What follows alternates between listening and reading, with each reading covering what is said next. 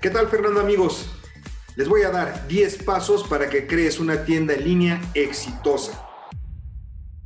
Utiliza la tecnología. Ahora que llegó la pandemia, te tienes que poner al día en las mejores prácticas, en diferentes tareas.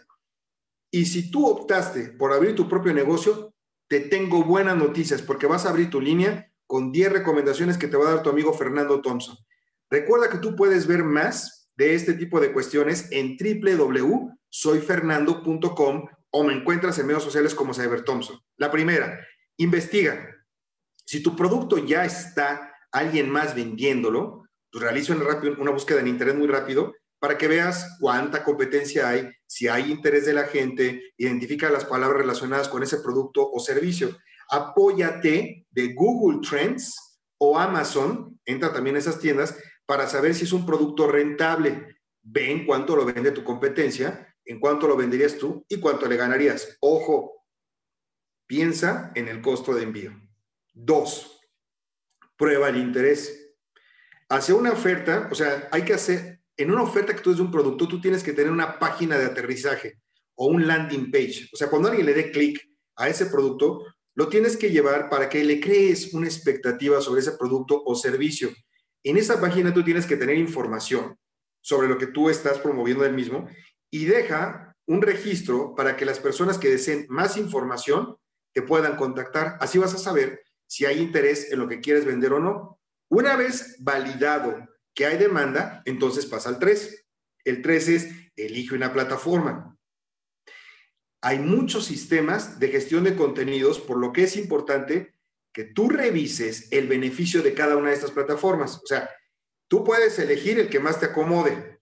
Es más, si tú no cuentas con un desarrollador web o de e-commerce a tu disposición, entonces utiliza plataformas que ya lo tienen todo hecho. Por ejemplo, Shopify.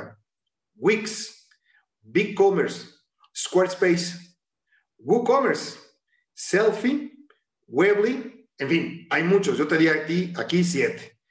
Recuerda que el hosting barato, si tú tienes un amigo que te ofrece un servidor que te lo va a conectar a Internet, la verdad es que yo te digo que lo reconsideres porque, híjole, le podría poner en la torre a tu iniciativa.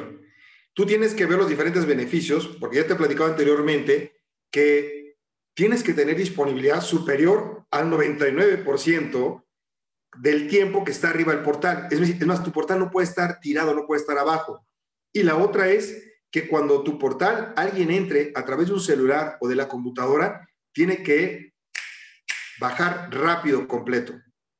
Algunas de las plataformas de contenido y tiendas ya tienen esta opción. No olvides de preguntar por ese servicio del 99% de disponibilidad y que tenga un buen performance, una buena, un, buen, un buen proceso de ejecución tu portal. Esto se incluye en lo que se conoce como las buenas prácticas SEO, S-E-O. ¿Quieres más información? Entra a www.soyferrando.com y ahí vas a ver lo que es SEO. Pones eso en el buscador y ahí te trae todos los artículos donde te lo explico con más detalle. Siguiente, considera métodos de pago relevantes para tus clientes. Lo mejor es ofrecer diferentes opciones. O sea, tú no puedes ofrecer todo. Recuerda que ¿quién es tu público meta? Si tu público meta solamente maneja efectivo, pues hay diferentes pasarelas de pago donde tú puedes tener tu tienda en línea, eh, estudia bien el tema de las comisiones y tú puedes contratar donde la gente te pudiera pagar mediante un depósito bancario o puede ir al OXO o tarjeta de débito, de crédito, qué sé yo. Hay muchos métodos de pago, pero estudia bien, depende de tu mercado objetivo, es el tema de pago que tienes que poner. Siguiente, habla de tu marca y sus beneficios. Crea un blog.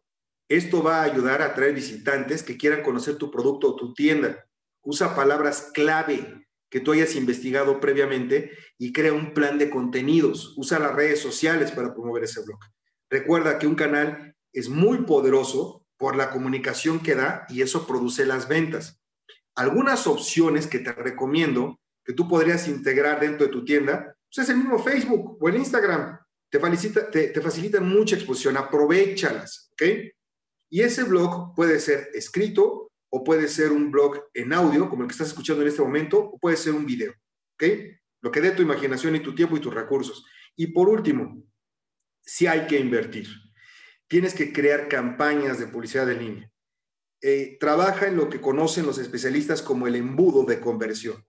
Esto amplía el conocimiento de tu producto, de tu tienda, arrancar tus ventas y atraer una tienda eficaz, atraer una buena estrategia. Entonces, es un plan de mercadotecnia no muy costoso. Tú puedes empezar con un presupuesto bien modesto, pero si haces un buen plan de marketing y lanzas la publicidad a tu público meta, te voy a garantizar buenos resultados.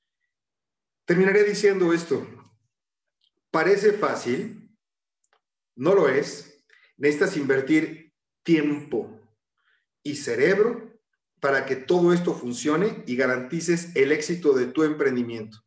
Manos a la obra. ¿Quieres más estrategias? De nuevo, visítame www.soyfernando.com y ahí vas a encontrarlas. Nos escuchamos la siguiente semana.